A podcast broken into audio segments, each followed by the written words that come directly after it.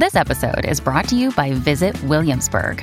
In Williamsburg, Virginia, there's never too much of a good thing. Whether you're a foodie, a golfer, a history buff, a shopaholic, an outdoor enthusiast, or a thrill seeker, you'll find what you came for here and more. So ask yourself, what is it you want? Discover Williamsburg and plan your trip at visitwilliamsburg.com. When you need mealtime inspiration, it's worth shopping Kroger, where you'll find over 30,000 mouthwatering choices that excite your inner foodie. And no matter what tasty choice you make, you'll enjoy our everyday low prices, plus extra ways to save, like digital coupons worth over $600 each week. You can also save up to $1 off per gallon at the pump with fuel points. More savings and more inspiring flavors make shopping Kroger worth it every time. Kroger, fresh for everyone. Fuel restrictions apply.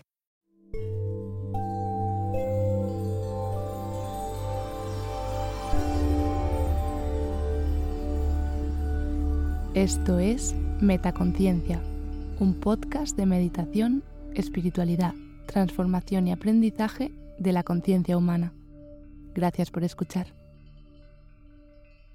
Hola, soy Silvia, te doy la bienvenida a este nuevo episodio de Metacharlas, la sección de Metaconciencia donde hablamos con personas inspiradoras del mundo del mindfulness y la meditación sobre temas que te ayudarán a tener una vida más feliz y plena.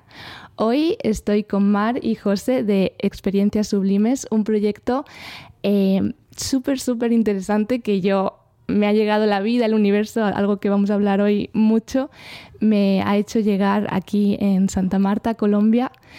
Em, es un proyecto que une la espiritualidad, la magia con la ciencia y para mí me parece un proyecto precioso porque justamente siento que tengo estas dos partes, ¿no? la parte más espiritual, mágica, intuitiva y esta otra parte científica. Yo me he criado con el pensamiento racional, la ciencia, como todo tiene que tener una explicación y siento que este proyecto consigue unir esas dos partes, así que quería que también tú lo conozcas. Em, yo he tenido la oportunidad de conocer mi código de códigos espirituales, es de lo que vamos a hablar hoy, y la verdad es que me ha mm, sorprendido muchísimo. He tenido la oportunidad de ver a otra gente cercana a mí que ha aprendido sobre su código y también las cosas le cuadraban muchísimo. Entonces, em, quería que veas esta entrevista con la mente abierta y, ver de qué forma te puede a ti em, llegar. Me hace mucha, mucha ilusión tenerles aquí. Gracias por estar hoy aquí. Em, quería empezar con la pregunta, si tuvieran que explicarle a un niño de, de cinco años qué son los códigos espirituales, ¿cómo se lo explicarían de una forma rápida, didáctica? Yo les diría, es una brújula para que te puedas guiar en la vida. Wow, qué bonito. Así, se nos diría. Y este saber es así de maravilloso porque el sol, digamos, nos deja mirar la realidad, ¿no? Y de pronto tomar caminos hacia el norte, al sur, al oeste y todo este rollo. Pero también cómo emprendemos esos caminos interiores. Y entonces nos fuimos dando cuenta que está relacionado con la calidad de la información que tenemos adentro de nosotros, de nuestras experiencias. Y cuando vamos codificando las experiencias de esa realidad que le llamamos vida, entonces nos preguntamos por qué nuestras vidas son tan diferentes a la mejor a la de otra persona que está junto con nosotros en ese momento pero que son aparentemente muy alejadas.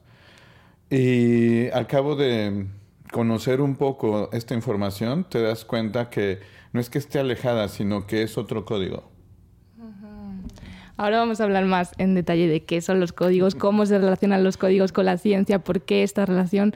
Pero bueno, no sé si tú le darías otra explicación a este niño de cinco años. Sí, fíjate que le diría que si quiere conocer a su ser interior, y si el niño me dice que sí, entonces le compartiría su código. Siento que es una forma de, los códigos son una forma de conocer el interior de las cosas, lo que no se ve de las cosas. Wow, el interior de las cosas, qué profundo. Em, todo esto viene una, de una investigación que llevas haciendo, José, de más de 15 años, si no me equivoco. ¿Por qué, o sea, cómo comenzaste y cómo decidiste que querías dedicar tanto esfuerzo, tanto tiempo a esta investigación? Sí, yo creo que mm, es el motor que llama a todos los científicos a estos procesos larguísimos para descubrir lo que hay después de ese momento mm, donde todo parece que se une y ante tus ojos ocurre la magia. Entonces, eh, me parece sumamente importante que esto lo podamos compartir desde esa visión porque es sostenernos en una idea durante muchos años y no perder como ni la esperanza, ni el camino, ni la fe de que aquello quizás un poco más y un poco más al siguiente día y un poco más al siguiente día y dices, bueno, a lo mejor sí llegaré a algún lado o no y un poco más al siguiente día y de pronto llega el momento en donde sí, se abre, ¿no? Y esa sensación es tan poderosa porque entonces eh, me conecta con el principio del por qué estoy acá y era de alguna manera descubrir por qué todos éramos tan diferentes y estábamos siendo, de alguna manera, eh, siendo educados dentro de una estructura que a mí me parecía a veces un poco adversa a mi propia manera de ver el mundo como un niño. Entonces yo decía, pero ¿por qué eh, llego a un, lugar donde la sabiduría eh, no existe y se ha comercializado todo, se ha materializado todas las dimensiones, la dimensión mental, la dimensión emocional, la dimensión espiritual, la dimensión corporal. ¿Por qué, ¿Cómo sabemos que se materializa? Porque comienzo a comparar mi cuerpo con el de los otros. Y ahí entonces ya estoy eh, mermando mis posibilidades de mi cuerpo físico. Y luego, materialismo dentro de mis emociones. Ah, pues solo tales me gustan, otras emociones no me gustan. Y entonces ya no encuentro la sabiduría dentro de aquellas otras emociones que no son exactamente que me gusten, pero que quizás entonces me enseñan. Pero yo las corto y ya no las aprovecho. Entonces, ¿en qué momento decides tú? Bueno, si puedes contar un poco más de qué era tu investigación, qué querías realmente ver eh, y, y, por qué decidiste enfocarte en eso. Sí, porque entonces al entender que quizás yo estaba siendo juzgado desde una visión cerrada como niño, una visión cerrada, digamos, de mis papás y que de pronto no podía yo entenderme con ellos, ni ellos conmigo, porque ellos esperaban de mí una reacción física material, ¿no? Como de sacar dieces en la escuela, que es el materialismo dentro de la mente. Y yo tenía ganas de hablar con ellos o de vivir cosas hermosas con ellos, ¿no? Nada que ver como con la escuela. Pero entonces cada uno responde a un principio. Yo decía, pero ¿por qué respondemos a principios tan distintos si somos de la misma familia o somos uno el legado del otro? Entonces, bueno, eso me lleva a intentar algo absurdo que es medianamente entender qué estamos haciendo dentro de esta realidad y, si esta realidad tiene otras maneras de leerse que no sea solo la que se nos ha heredado sistémicamente. Y a partir de eso comienzo a hacer mis estudios, así, eh, digamos, metodológicos, ¿no? Para comenzar a entender primero por qué todos somos distintos. Y una vez que lo voy comprendiendo, entonces comienzo a hacer mis propios experimentos para saber por qué las personas eh, en algunas cosas sí se pueden unir y en otras no pueden unirse. ¿A qué? está refiriéndose eso. Y me llevó a investigar de pronto ambientes atómicos, cómo funciona un electrón adentro de un átomo. Porque tú eres científico, no sé, ¿qué estudiaste exactamente? Sí, yo estudié física matemática, física mecánica y ahora eh, física cuántica. Y he usado mis laboratorios científicos para el ser humano por medio de las artes. O sea, mi laboratorio ha sido el mundo de la creación, pero la creación con un objetivo muy científico, pero que no se devela en cuando tú lo ves, sino que hasta cuando te lo explico. pero cuando la gente lo ve, de entrada ya le comienza a decir muchas cosas. Y ya cuando se lo explico dicen, wow, es que yo conecté por esta idea y por esto. Y digo, sí, entiendo, porque ahora mi arte, como tiene una lógica psicológica, entonces sé a qué público le estoy hablando con cada una de mis acciones. Entonces eso también me va permitiendo generar puentes cognitivos y de realidad que entonces nos vamos todos uniendo para co-crear la realidad. O sea, utilizaste tus conocimientos de la matemática, de, la, de, las ciencias, para entender por qué cada uno somos diferentes y de qué manera. Exactamente. Porque es muy fácil verlo en las lógicas de los materiales con los que está construida la materia, que esa sería nuestra tabla periódica, ¿cierto? Eso nos habla de qué átomos están comprendidos adentro de cualquier cosa. Pero, ¿y qué pasa con lo que sentimos que está dentro de esa materia y que no es materia? Pero sí que lo vivimos, sí que lo sentimos, sí que hasta lo reímos y toda una serie de cosas, pero eso no lo podemos ver. Ahora vamos a entrar en más detalle de cómo se relaciona la parte científica con esta otra parte. Quería preguntarte a ti cómo llegas em, a, a, esta investigación y por qué también decides dedicar tu vida a esto. ok. Bueno, pues mira, yo estaba, había hecho arte desde niña, Em, pero estaba estudiando una carrera que se llama Planeación para el Desarrollo Social. Eh, que conjuga pues varias disciplinas sociales, eh, pero están destinadas a, entender el tema de la creación de proyectos para el desarrollo social. Y ahí yo estaba como resolviendo pues grandes inquietudes que yo tenía desde niña sobre cómo transformar la sociedad, cómo crear eh, comunidades más felices, cómo ser eh, seres más felices dentro de esta maravilla de la naturaleza y, de la vida que se nos da. Entonces, eh, yo me encuentro con, con, José en un festival latinoamericano de artes y, y, transformación de la sociedad en Ecuador. Y ahí veo una de sus, de sus puestas en escena, que para ese entonces pues yo le llamaba teatro científico, y, pero era una historia que eh, de una niña que le contaba al público cómo se había curado de leucemia. En esa obra sucedían tantas, eh, se activaban tantos mecanismos, eh, tanto científicos como inspiracionales, como de psicologías, como de diferentes visiones de la salud, de la sanación, que yo me quedé impresionada y yo dije, no, esto, o sea, esto, esto no es teatro normal, aunque sea teatro científico, ¿qué es lo que está detrás de todo este, este texto y esta transmisión tan precisa al público? Yo un poco, digamos, evaluaba todo lo que había sentido como público con el resto de personas que estábamos en ese teatro y la efectividad del mensaje, el poder transformacional que tenía. Y la verdad es que mm, en ese momento mi madre tenía eh, cáncer y pues para mí fue muy, muy impresionante porque pues yo me fui con el corazón aquí este, a Colombia em, a, a, mostrarle esa experiencia a mi mamá.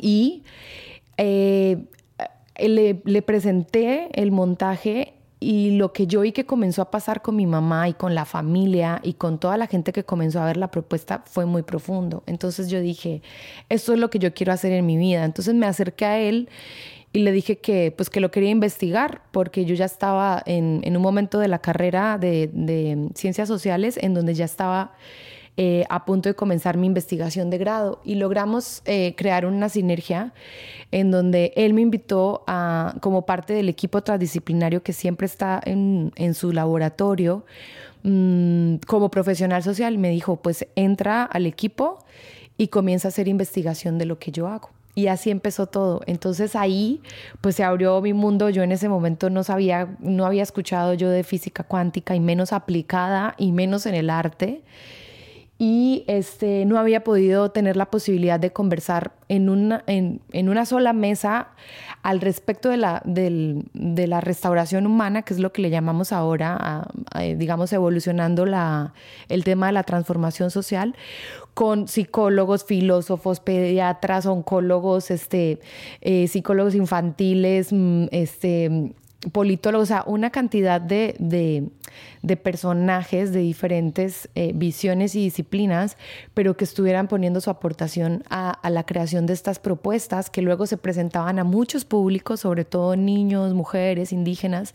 Y esa fue toda mi práctica y ha sido pues mi investigación. Desde ese entonces pues ya yo me quedé con me, enamoré de José, me quedé con él este, y comencé a ser parte del propio laboratorio y a, y a, pues, a poner lo que, lo que yo entendía y sabía, un poco aportar ahí eh, y hacer eh, comprobación de la información. A eso me he dedicado yo, a hacer como mucho evaluación, seguimiento eh, y comprobación de lo que pasa con esta información y de lo que pasa con estas pues con estas eh, mm, herramientas aplicadas a la escala humana. Porque este, a, partir de esta investigación se crean estos códigos, pero estos códigos luego se han ido aplicando. O sea, más o menos me puedes hacer una idea de, a cuánta con cuánta gente se ha investigado, a cuánta gente se ha... Pues mira, eh, cuando yo entro al laboratorio, José eh, ya llevaba al menos tres proyectos de giras nacionales en México. Este, con, con escuelas primarias eh, de todo el país. O sea, entonces mm, el, el laboratorio que él había hecho con niños era muy amplio, pero lo que fuimos haciendo con el tiempo es, eh, digamos, acotarlo más, eh, tener como menos personas, pero poder hacer entrevistas a profundidad, hacer investigaciones mucho más profundas de ellos. Entonces, mm, no te sabría decir como una cantidad específica, pero lo que sí es que ese, es, esa comprobación eh, tiene más de 10 años como de, continuidad. Y el, el, momento en el que ya los códigos, digamos, aparecen como pues, ya codificados y este, estructurados, eh, llevamos cinco años mm, eh, ya aplicándolos en, experiencias terapéuticas, en talleres, en, charlas y eh, haciendo seguimiento muy puntuales a personas que, han presentado situaciones muy complejas. También lo hemos puesto a prueba en términos de pues, enfermedades mentales, enfermedades físicas, este, mm, procesos de tanatológicos, o sea, ya como cosas muy puntuales y es donde, donde tenemos mucho más profundidad y seguimiento de estos procesos. totalmente, pero sí que es una, es una investigación como reciente, ¿no? Comparado con, con, otras... Es reciente. Em, ahora sí, quería que me contaras un poco más de cómo se relaciona, o sea, cómo empiezas a relacionarlo con la parte científica. Me llamó mucho la atención esto que comentaste el otro día de, de un algoritmo que, que, se repite y a partir del cual conseguiste llegar a esos códigos. Así sé que va muy en profundidad y, con muchos términos científicos, pero para que lo podamos entender. Bueno, es eh, muy interesante la pregunta porque me remonta al momento justo de que habla Marjorie cuando estábamos con los equipos transdisciplinarios de varias disciplinas a nivel eh, ya muy profesionales, muy de doctorados, muchos eh, participantes que eran de, que son realmente eminencias en sus campos. Y estas aportaciones que ellos me fueron dando ah, no solo eran para la producción, digamos, de un arte que pudiera llegar a sanar en el momento en que tú lo ves cómo funciona, dices cómo la gente cambió su estructura. De, por una obra que acaba de ver, los vimos entrar todos un poco, este, digamos, enfermos y hasta tristes, y salen todos alegres y contentos, ¿no? Y van a su, otra vez a sus camas. Pero ya ese público pasó por un proceso de sanación que yo lo abriría como un proceso de, de sabiduría. Es decir, dejaron ignorancia y la ignorancia pesa como enfermedad. Y eso es como el principal objetivo que tienen todos mis productos. Quitar la ignorancia es como poner más bien un parche de sabiduría que te permita entender por qué estás en la situación que estás y también cómo salir de ahí. Ese es como mi plan dentro de las obras que hago. Porque es lo que me permite hacer la ciencia. O sea, la ciencia no solamente me permite testear la situación, sino que además me lleva a darle una solución y hasta una transformación tan poderosa que quizás ni siquiera te des cuenta que ese problema existió.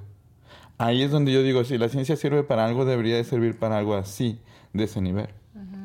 Y entonces, eh, con este equipo comenzamos a hacer todos estos ejercicios con las escuelas primarias, que cada una, imagínate, la que menos alumnos tenía era de 300 personas, 300 niños, y la que más tenía 750. Entonces tú dices, y estuvimos 10 años atendiendo escuelas, no sé, unas 50 por año, tienes, no sé, más o menos 500 escuelas de 700 o 500 alumnos en promedio estudiados. Con estas estructuras. Por eso dice Mayor que es, es, como de quién sabe hasta dónde llegue, porque los mismos maestros nos ayudaban a hacer la investigación en las escuelas. Entonces eso pues se derramó demasiado. ¿Qué pasa que, perdón, este... Sí, quería, ¿cómo, cómo llegas a, esas estructuras? O sea, antes de empezar a probarlo, ¿de dónde viene todo, toda esa estructura, no? Claro. Entonces, estas situaciones que yo voy viendo que se repiten en los niños, yo voy codificando sus maneras en las que se comportan. Y entonces, porque como mis obras también tenían eh, esa característica, por ejemplo, escribí una para los niños de bullying, que hacían bullying en las escuelas. Y yo me comienzo a investigar qué es el bullying, así profundamente, qué es lo que lleva a un niño a pegarle a otro niño en lugar de abrazarlo y jugar con él. Y me doy cuenta que es la educación que reciben en casa.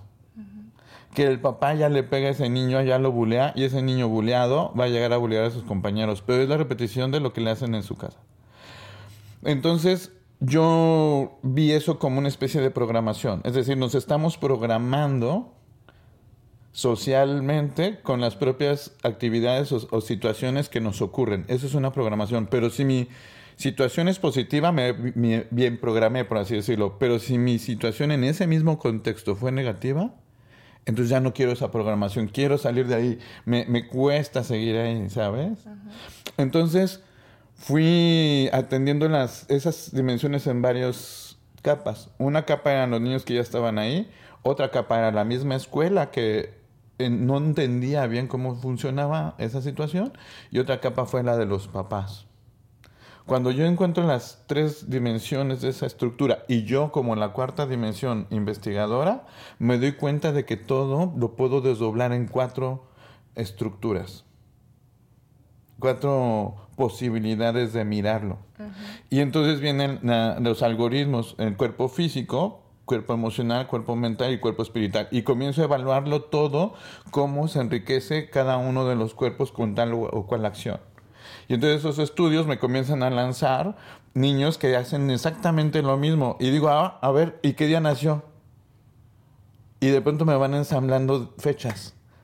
¿No? Yo todavía, eso me duró unos 4 o 5 años, el darme cuenta cómo se ensamblaban todas las fechas, porque al principio era como un rompecabezas que ya tenía ciertas piezas, pero no, no alcanzaba a saber cómo se unían todas las demás. Y conforme iban saliendo más y más y más, de pronto veías el dibujo ya de todo el rompecabezas. Dijiste, ya, ya, ya lo logramos. O sea, ya lo que falta nada más es rellenar los espacios, pero ya logramos entender que hay una codificación. Que había una lógica. Una lógica humana que se repetía y que está ahí, en el ambiente. Así nos programamos naturalmente.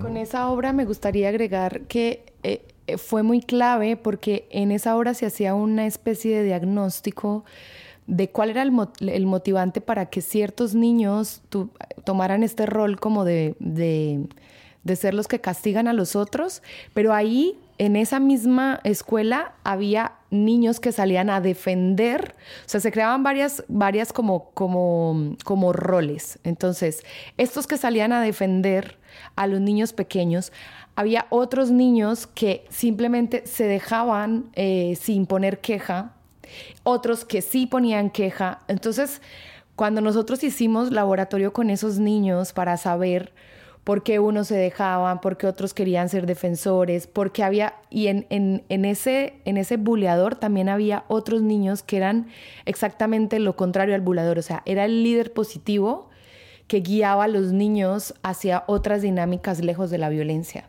Entonces ahí fue donde eh, estuvo muy rica la investigación porque fuimos descubriendo que que esas naturalezas de esos niños sí estaban relacionadas con fechas de nacimiento y con estos contextos que platicaba el de, de, los cuatro cuerpos, de cómo había sido esa crianza en la casa, si habían tenido la posibilidad de, mm, de nutrirse tanto a nivel emocional, mental, espiritual, o habían sido criados muy solo desde el cuerpo físico. Entonces, bueno, es, es un poco complejo y extenso, pero es una forma como de explicar más fácil el entrecruce que se fue dando de información.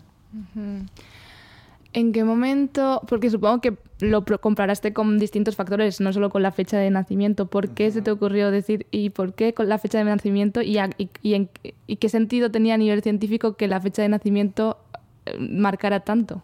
Claro, eh, fue algo eh, que, como te comento, se fue emanando a través de nuestras estadísticas. Eso cuando ya estábamos revisando las listas de cómo se habían comportado los niños y, había, y hacíamos exámenes comparativos. Y de pronto yo me fui dando cuenta que había niños más o menos de la misma edad que estaban como en la misma estructura, haciendo más o menos las mismas cosas. Y yo me comencé a, interesar por esos niños que eran transversalmente distintos por edades, pero tenían una misma fijación, por así decirlo. Y entonces me voy a revisar sus fechas y algunos niños que eran de la misma edad o del mismo año coincidían en su fecha. Y otros niños de otra, no, pero yo decía, pero ¿por qué los mismos niños ya de sus fechas me queda claro que pues porque nacieron el mismo día, pues pueden tener mucha relación en este asunto. Pero estos otros niños que son de otros años, pero que también tienen la misma relación, todavía no lo captaba. Entonces me puse a darle como a varias vueltas hasta que en un momento dije, oye, ¿y si fuera por fechas de nacimiento? Y al darnos cuenta de fecha de nacimiento, pues la revisamos y en lo solar no nos decía nada. Digamos, en los códigos de un año solar 365 años, no me daba una estructura. Pero cuando yo me comienzo a asomar a la relación nocturna, que está en una estructura de 260, un conteo de 260, ahí sí coincidió la secuencia. A mí me gustaría agregar algo, sí. Este, este tema eh, es bien interesante haber dado con, que la fecha de nacimiento puede ser un, elemento muy relevante.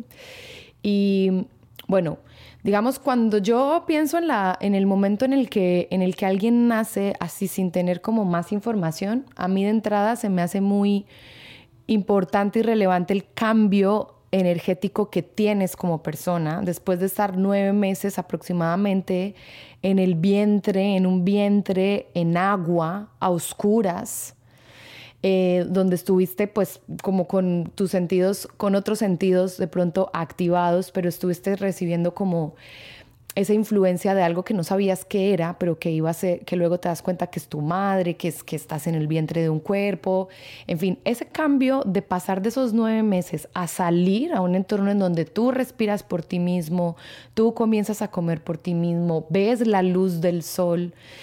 Eh, para muchas culturas ancestrales y milenarias, ese momento ha sido bien importante. Eh, por, por esto que estoy platicando y por eh, una, una serie de estudios que se han hecho sobre diferentes calendarios que están convergiendo eh, día con día.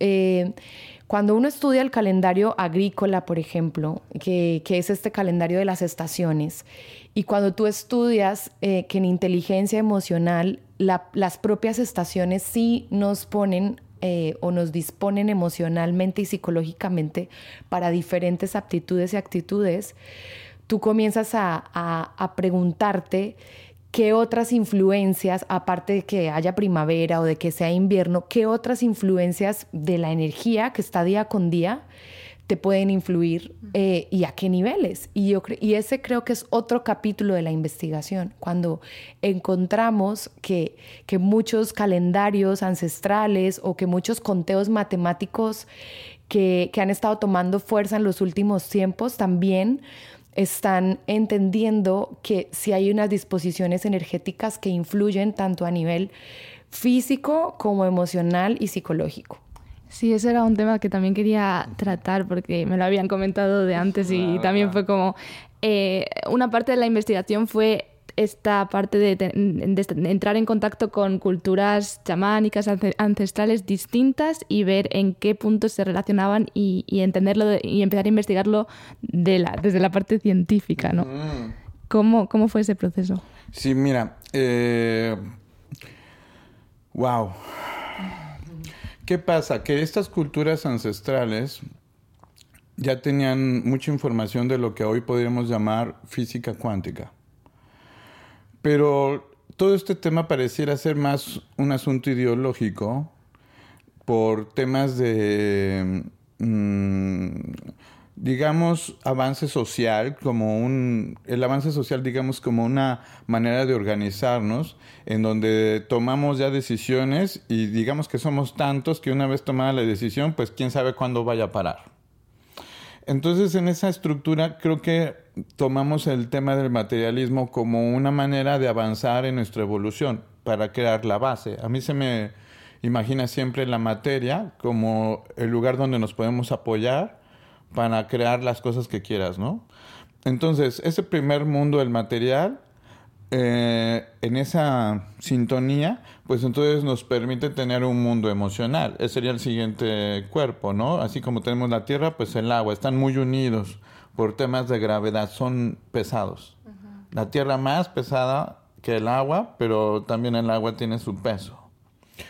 Y entonces ahí estamos con la relación emocional. La, la, ¿Por qué se está unida la estructura de la emoción con el agua? porque resulta que es el elemento que tiene más memoria, el, el agua, curiosamente. Y desde la memoria podemos manejar las emociones porque es un recordar cómo me sentí allá y si se parece, ah, me vuelvo a sentir bien. Y entonces eso emocionalmente me conecta, así funciona. Cosas que me hacen sentir mal, pues no las quiero vivir, entonces eso me aleja. La memoria es la que me... La memoria me lleva a sentir algo positivo o a sentir algo negativo. ¿no? Bueno, después tenemos el elemento del aire, que entonces está relacionado con el pensamiento. Mi pensamiento y el aire son muy similares porque puedo tener pensamientos fríos y pensamientos cálidos. ¿Cuáles serían eso? Bueno, positivos, negativos podrían decir algunos, o a lo mejor podríamos decir, pues unos en mi tema de lo cotidiano y otro en tema pues de mi rollo laboral. O sea, tienes como varios mundos del pensamiento que puedes estar eh, interactuando. Pero estos, estas lógicas del pensamiento, cuando tú lo ejerces adentro de tu cabeza, no genera producción. Es decir, no necesitas una bodega gigante para guardar todos tus recuerdos. Todos caben en ti. Algunos se van olvidando poco a poco. Puede ser, pero eh, es como si de todas maneras están dentro de tu estructura. A lo mejor no los recuerdas con conciencia, pero algo dentro de ti los tiene guardados, ¿no? Es decir, nuestro mismo roce atómico con la realidad ya queda en el átomo grabado. Es algo también muy padre de la cuántica, que te das cuenta que el átomo tiene también lógicas como el agua, también se le quedan grabadas eh, mucha información. Entonces ya el átomo por sí mismo es casi como una USB si sabes cómo mirarla o cómo leerla. Pero pues también puede ser una bolita con tres bolitas y ya, ¿no? O sea, es depende cómo veas ese poder y si logras como articularlo. Bueno, ¿en qué estaba? Perdón.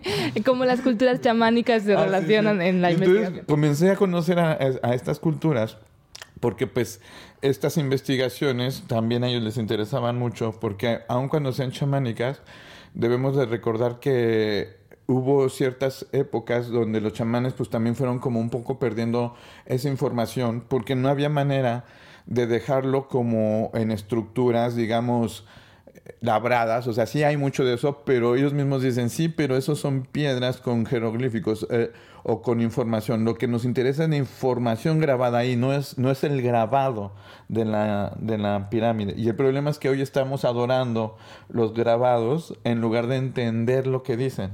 ¿Qué era ese, el significado de cada cosa? Eh, ajá. Y entonces cuando llego a veces con estos mundos chamánicos, entiendo que algunos de ellos son canalizadores no son exactamente gente que venga de la tradición de su cultura llevando información mm, digamos, a contraviento y manera, ellos siguen manteniendo su información tal cual, que esos serían los mayas, que son con los que he visto que coordinan perfectamente un seguimiento de sus tradiciones y también a la par van actualizándose de tal manera que tiene científicos que también son chamanes. Bueno, no se les dice chamanes tampoco en ese, en ese mundo. Porque el chamán es como un, un término más europeo, más de, de Rusia. Y acá es como el tema de los maestros. O guías espirituales. ajá, ajá. O que, lo que algunos entendemos como chamanes, en realidad ellos se llaman guías espirituales. Ellos tienen como esa percepción de que pueden entender eh, estructuras de la naturaleza y asistir de manera asociada a las personas para eh, sanar y al comprender. Entonces, yo veo que hay varios tipos, ¿no? Unos que son entonces los que son canalizadores, que nacieron ahorita y, necesitan conectar a las personas y no, por tanto, ocupan toda esa cultura para sanarlos, sino que son de verdad canalizadores que también se transmutan o se transforman al momento de hacerlo. Y otros que vienen con este bagaje. Entonces yo me conecté con los del bagaje. ¿Por qué? Porque yo quería saber si en ese bagaje se estaba hablando de ciencia o de qué estaban hablando. Y cuando me encuentro entonces a los mayas, que ellos todo su bagaje está, digamos, estructurado bajo lógicas matemáticas que están unidas o vienen todas de la naturaleza y las puedes mirar en la propia naturaleza, yo me quedé fundido porque dije, wow, jamás nadie me había enseñado a leer la naturaleza.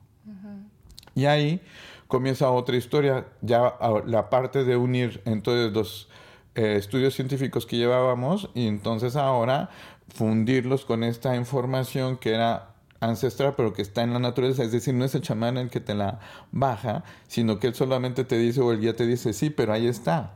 O sea, no soy yo el que te la está diciendo, ahí está. Yo quizás solo lo único que te estoy avisando es cómo hacerla consciente. Y entonces yo aprovecho ese momento para decir, perfecto, entonces ¿cuáles son los códigos que ustedes manejan desde esas estructuras? Y ellos me lanzan cada cultura, digamos maya, tiene los propios suyos.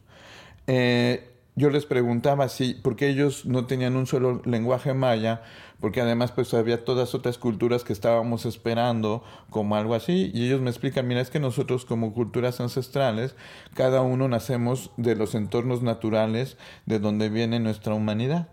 Por tanto, si yo soy de un territorio jaguar, mi lenguaje está desarrollado para hablar también con los jaguares.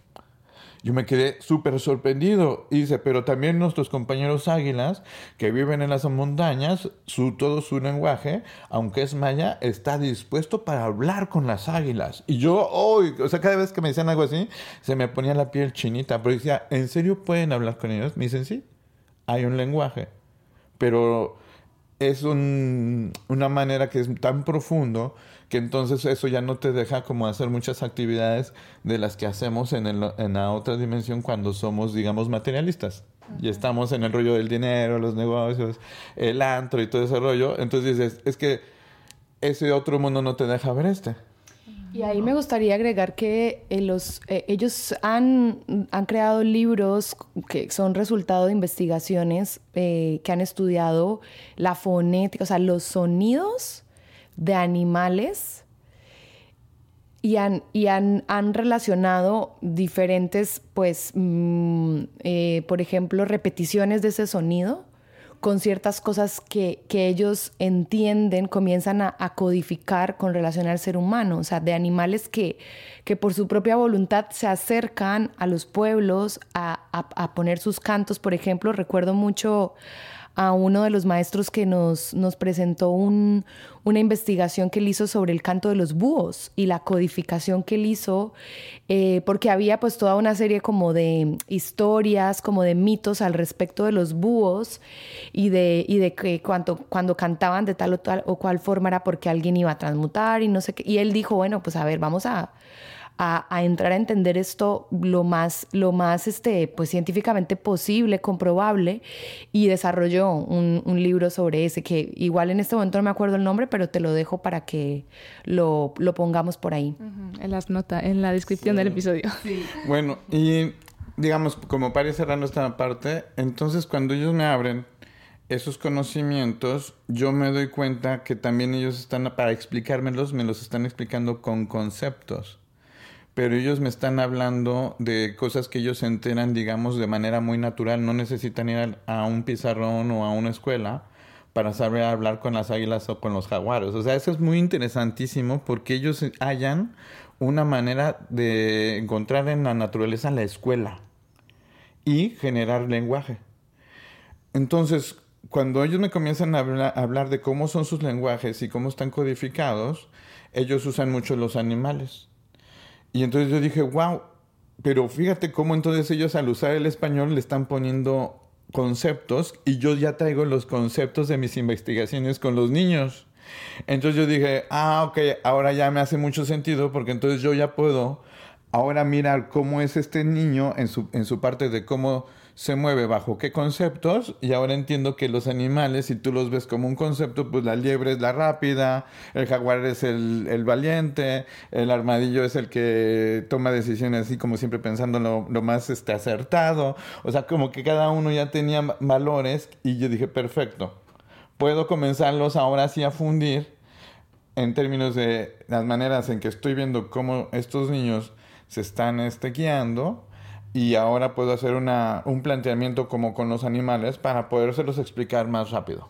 exacto. Pero ahí también hay que decir que cuando nosotros comenzamos a visitar diferentes comunidades indígenas, no solo en México, sino también, bueno, en México varias, muchas, de, empezando por, por la por la Purépecha, que es de donde nosotros estamos, pero también eh, las del desierto.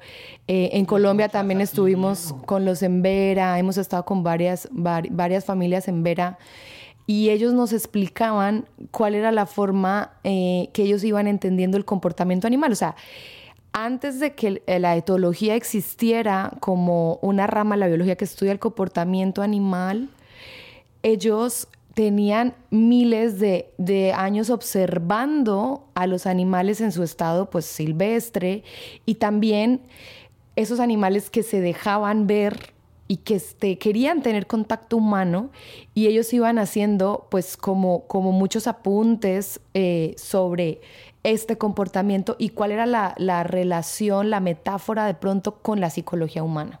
Y eso también eh, es otro capítulo de la investigación. Ay, qué interesante. Es que me he reído cuando has dicho etología porque yo, me, yo quería estudiar biología, pero específicamente quería estudiar etología. Yo igual, yo igual.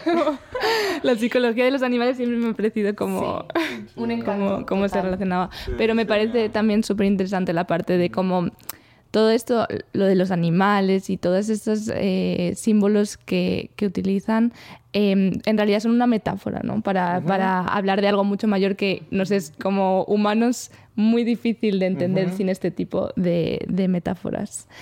Sí. Em, quería, porque han dicho, pues por ejemplo, lo que hablábamos de, de cómo pues hablar con las águilas y nuestro mundo materialista es difícil de compaginar, ¿no? Entonces, como una persona eh, normal, vamos a llamarla normal, em, puede beneficiarse de saber su código, de aprender su código, si me pueden poner como algún ejemplo, alguna historia de que cómo le han contado su, su código y cómo ha cambiado su vida a partir de entonces.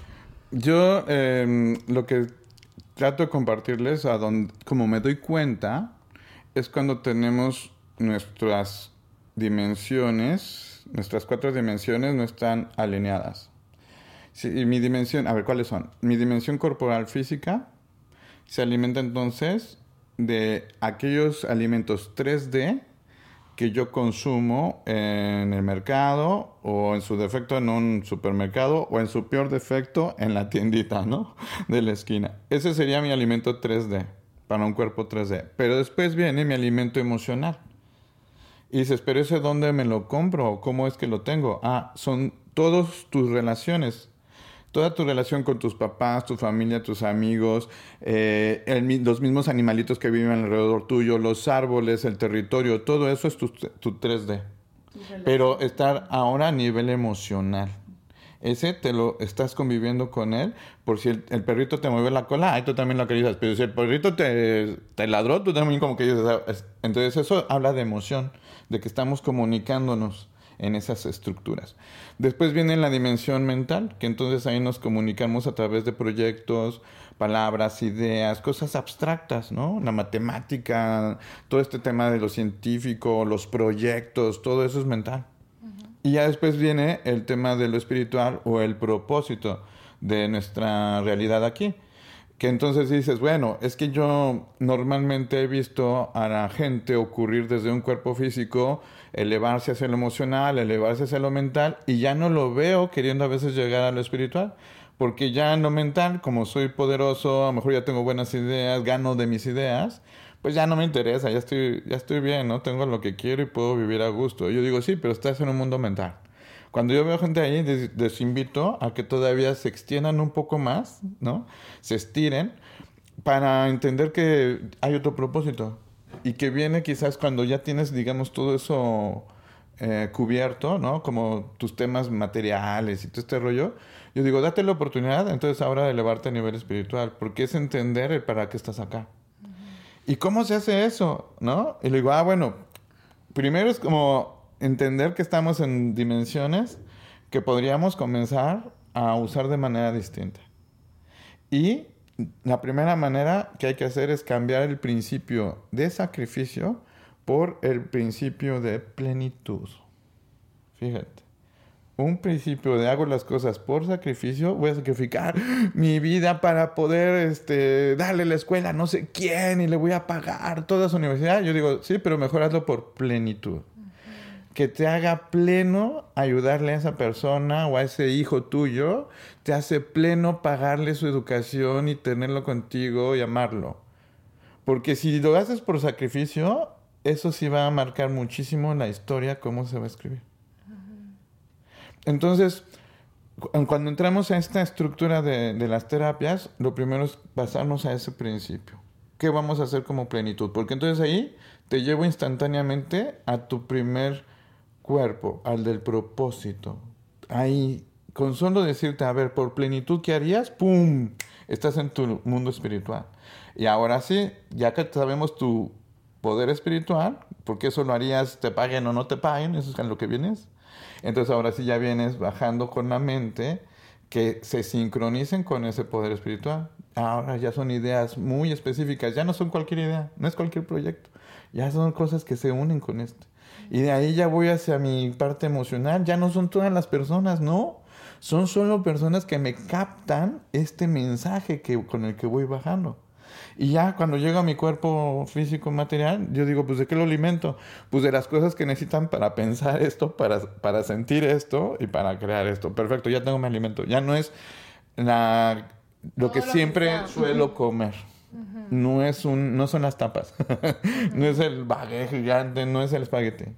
Comienzan a hacer otros alimentos que sabes que, que se alinean, por ejemplo, cuando vas a pensar mucho, nueces y cosas verdes. Cuando vas a tener mucho esfuerzo físico, entonces proteínas y vitaminas. Que eso es lo que dicen los nutricionistas al final. Pero, Pero entonces no es un asunto de lunes, martes y miércoles, no. Es cuando me pongo en, en modo, me voy a poner en modo trabajo físico o en modo trabajo emocional, modo trabajo mental, modo trabajo espiritual, son distintos alimentos. El espiritual casi no ocupa comer, comer. Casi no ocupa, te lo juro, comer. Bueno, eh, ahí empieza a haber una personalización que es muy interesante porque los, los, códigos a nosotros nos permiten mm, crear eh, un, casi que como un perfil de, ciertas cosas según ese propósito que tiene esa persona, eh, que también en su código está muy dibujado.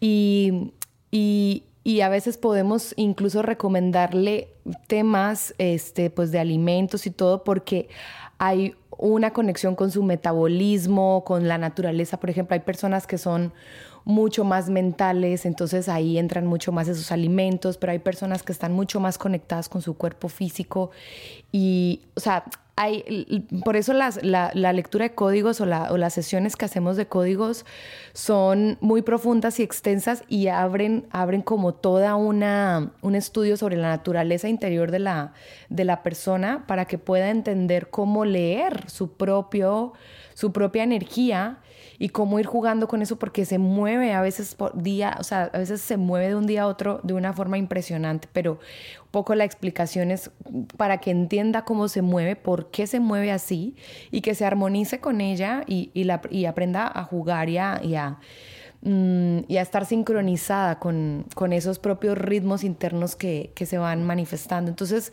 creo que un poco va lo que preguntabas también, ¿cómo le sirve a una persona día a día?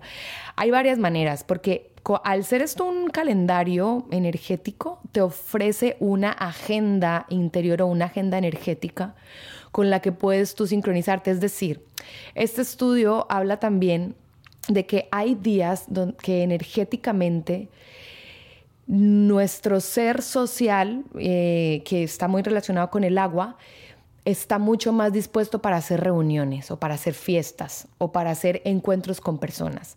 Pero en el calendario puede ser que al día siguiente esa misma agenda interior te dice que es muy recomendable ese otro día quedarte en tu casa y estar como en un en ejercicios de mucha exploración interna, introspección, sanación. Hay otros días que te dice, "Oye, es súper buen día para hablar de negocios", porque hoy estamos como con la glándula pineal muy activada, estamos muy estratégicos, con, con, con un pensamiento muy desarrollado para para hablar de esto.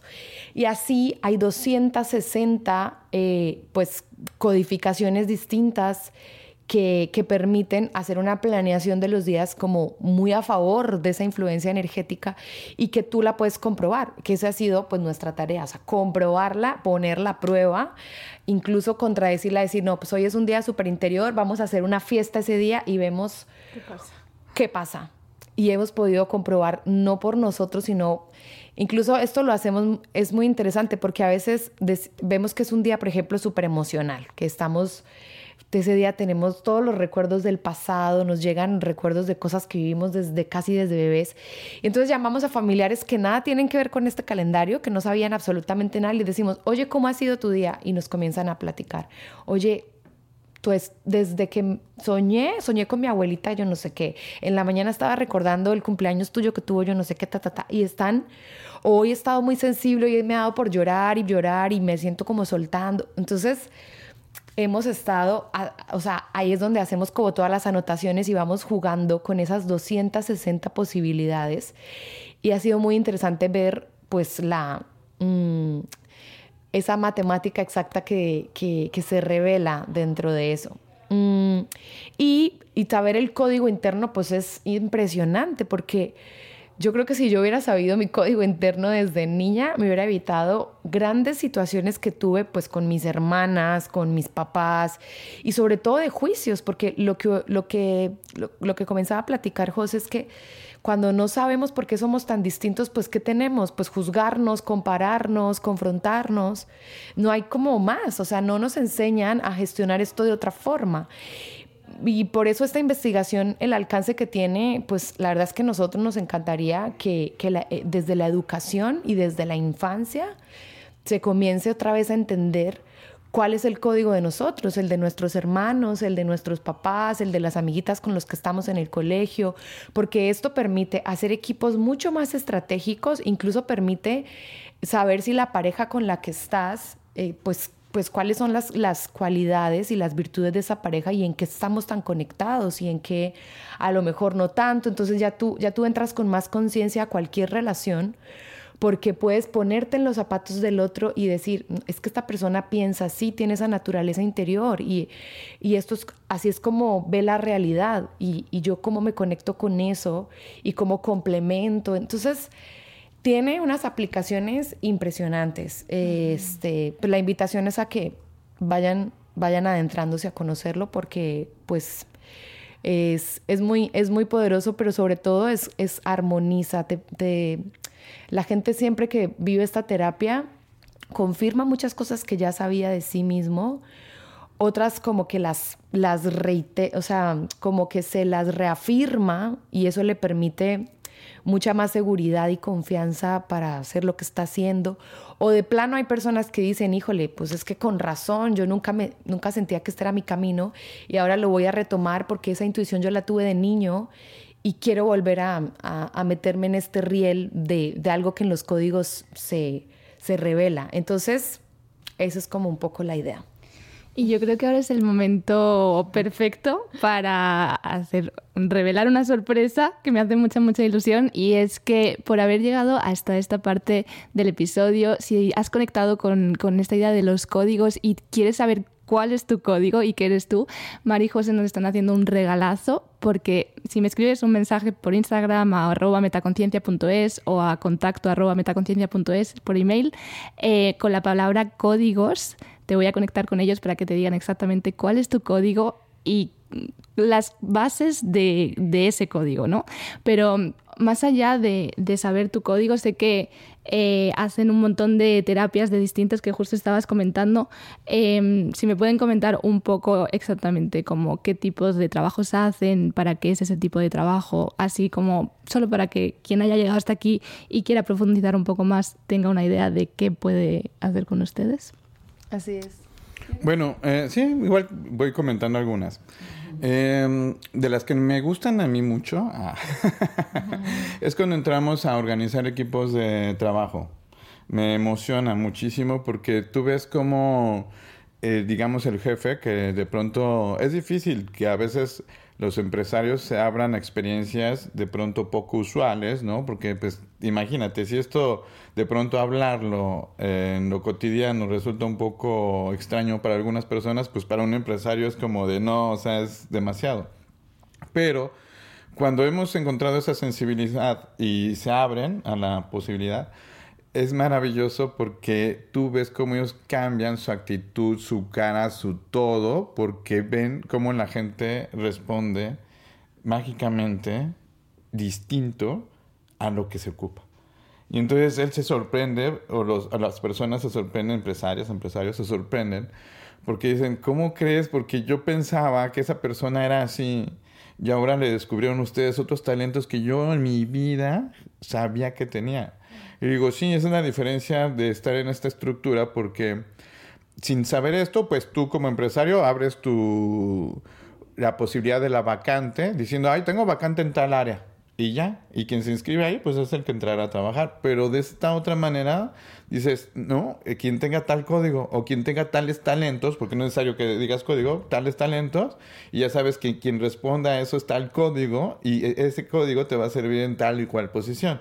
Entonces ya es más estratégico el cómo coloco a la gente. Entonces tú también ves cómo no solo, digamos, el empresario se pone feliz, sino que también la gente que trabaja con él se pone muy contenta porque dicen, ¿sabes qué? Es que yo estaba en una posición que no me gustaba. Y yo lo tenía que hacer porque necesito el dinero y, y sí me cae bien el, el, proyecto y todo, pero esa posición no me gustaba. Pero bueno, ahí estaba soportando. Pero ahora que me han cambiado ahí a donde estoy ahora, no me hace tanto sentido. Soy feliz, gracias, gracias, ¿no?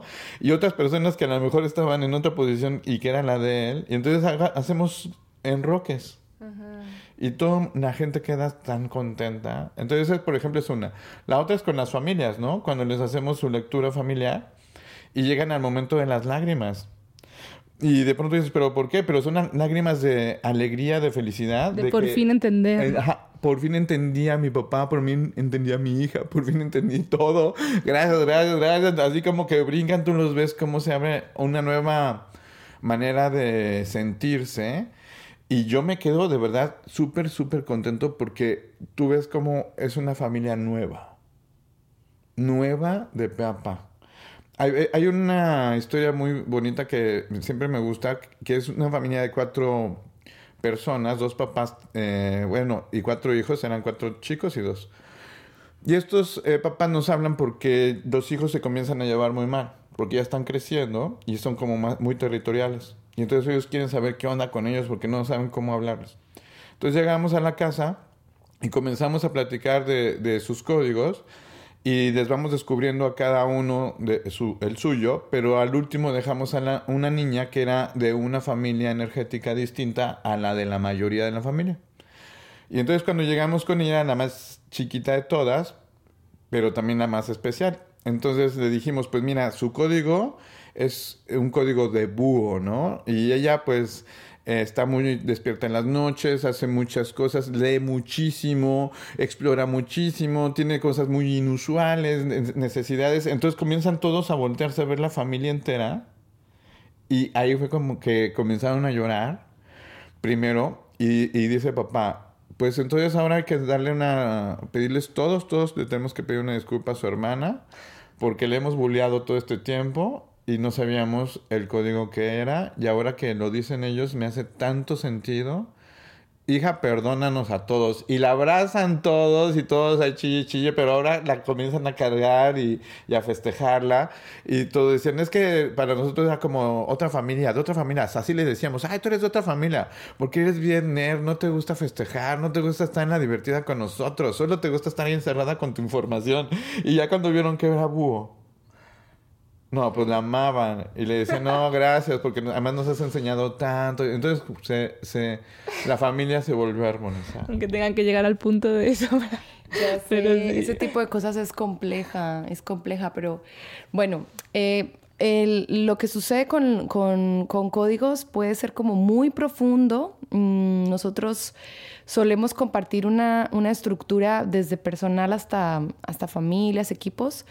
Eh, en esta personal, eh, a nosotros nos gusta una, unas sesiones que tienen que ver como con alrededor de 12 horas. Tampoco nunca estamos como tan exactos con el tiempo porque hay veces que necesitamos tomarnos un poco más de tiempo por la propia... Eh, el, el, y sí, y la retroalimentación de la persona. A veces eh, de repente con su código abre cosas que nunca había abierto o necesita o recuerda una situación que es importante. Entonces la persona entra con un propósito que quiera, con el que quiera abordar este conocimiento o si es simplemente por aprender. Este, también se puede hacer así. Eh, y nosotros entramos em, a compartirle, a desdoblarle todas las, las Mm, las, digamos, características de este código que se traducen en virtudes, dones, este, como capacidades que siempre ha tenido desde niño y que le, y que le conectan con ciertos intereses, temas, y, y, y comenzamos como a dibujar toda esa, esa brújula interior que explicaba José al inicio, como de, mira, cuando cuando emocionalmente te sientes así es porque se te está pidiendo esto, entonces te recomendamos, o sea, se, hace como toda la guía y la persona comienza a comprobarlo, a ponerlo en práctica en su vida y, entre encuentro y encuentro vamos dejando como ciertos elementos, como decir tareas o prácticas, y la persona nos va contando qué, este, qué va sintiendo con, esa, con esos episodios. La persona también nos puede decir, necesito, eh, quiero, quiero conocer la naturaleza de mi pareja porque la verdad es que no la entiendo bien y quiero... Entonces a veces en las sesiones también le tomamos espacio a explicarle el código de la pareja. Ahí entra algo que es bien importante dentro de la investigación y son los pictogramas. Eh, son unos gráficos muy especiales que José creó, que aquí atrás pues hay... hay Justo ahí aquí, ¿no? Hay algo, hay dos. Para quien lo escuche desde YouTube. Sí, este, pero, la, pero cada persona tiene un pictograma, este, que es un, es un gráfico muy especial que, que conjuga elementos tanto de animales, colores, símbolos, eh, minerales, eh, elementos, plantas, figuras geométricas. Y todo eso son, son maneras de conectarlo con los conceptos que tiene su código adentro. Entonces, este pictograma eh, depende de la, intensidad con la que se tome la experiencia, también está incluido, se le entrega, se le envía, si es en online se envía digital o si estamos en físico se le entrega eh, en un momento en el que se haya alcanzado a explicar, porque es muy compleja la explicación, pero es un elemento que hemos comprobado que ayuda a integrar con mucha más profundidad eh, la propia información que se le dio con los códigos. Entonces la persona comienza a mirar este pictograma, pues que además están hechos de una forma, de una composición artística muy bella y comienza a tener relación. Hay otra cosa que también eh, José ha estado haciendo y es ponerle música, crear música con, con estos contenidos y esa, y esa música también es una forma mm, simbólica de explicar los códigos. Entonces, estas, estas cositas van estando incluidas según como la la experiencia que se quiera, el nivel de profundidad que, al que se quiera llegar con, con los códigos.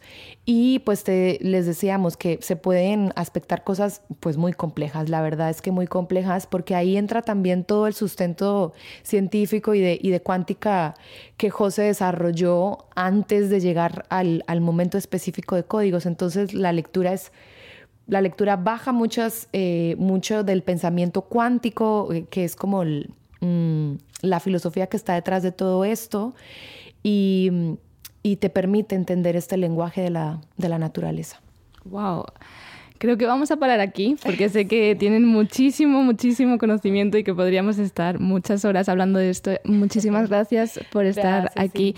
Una última pregunta, ¿dónde les pueden encontrar cualquier persona que quiera seguirles? o... Sí, bueno, nosotros estamos en las redes sociales, en Facebook e Instagram como Experiencias Sublimes. Y, eh, y, tenemos un, un, contacto de WhatsApp que es el más 52 44 32 30 4268. En esos canales eh, podemos, contestamos directamente nosotros y, y, por ese medio podemos darles más información este, y, con todo gusto hacemos también talleres, este, retiros, muchas cosas. Eh, de hecho, esperamos, esperamos ir a España pronto para las personas que nos escuchen desde allá. Eh, y bueno, estamos también moviéndonos porque hace parte del laboratorio nutrirnos de diferentes territorios, culturas y geografías. Entonces, pues ahí se van a poder enterar de, de en qué estamos y hacia dónde vamos y qué cositas estamos por ahí compartiendo. Muchísimas gracias por estar hoy aquí. Sí, bueno, yo quizás solo invitarlos igual que se acerquen de pronto a la producción de música que vamos a tener, porque va a estar bien bonito para que se puedan también, si son del mundo espiritual, pues esta música es medicina, y entonces, bueno, pues también los invitamos, ojalá, este, a que colaboren con este gran proyecto, porque es el más digamos, ambicioso que tenemos en este momento y después nos gustaría presentarlo pues a todos ustedes. Y, otra, otra, perdón, es que es importante, estamos desarrollando, ya tenemos en online una calculadora con un calendario que, que conjuga el gregoriano con el, con el calendario interior y la calculadora es para meter fechas de, personas, de cosas y, poder saber el código espiritual que tienen. Claro, ya la explicación y toda la, profundidad pues tendría que ser ya más personal con nosotros, pero si alguien está interesado en esa calculadora o en, y en ese calendario, eh, nos pueden escribir también y les damos información sobre eso. Exacto. Bueno, voy a dejar todos los links a todas las cosas que han mencionado aquí en la descripción del episodio. Recuerda que si quieres saber tu código y la información básica principal de cuál es tu código, qué es lo que te marca, escríbeme un mensaje por Instagram, un mensaje privado a arroba metaconciencia.es o al correo contacto arroba metaconciencia.es con la palabra códigos y Marijose te harán ese regalo por haber escuchado hasta aquí, por ser parte de esta comunidad de Metaconciencia, de regalarte tu código. Muchísimas gracias de nuevo por estar hoy aquí compartiendo tanta información, tan, tantas cosas bonitas. Em, gracias a ti por llegar hasta esta parte de la entrevista. Espero que te haya gustado. Eh, coméntame qué te ha parecido y nos escuchamos muy pronto. ¿Disfrutas escuchando Metaconciencia?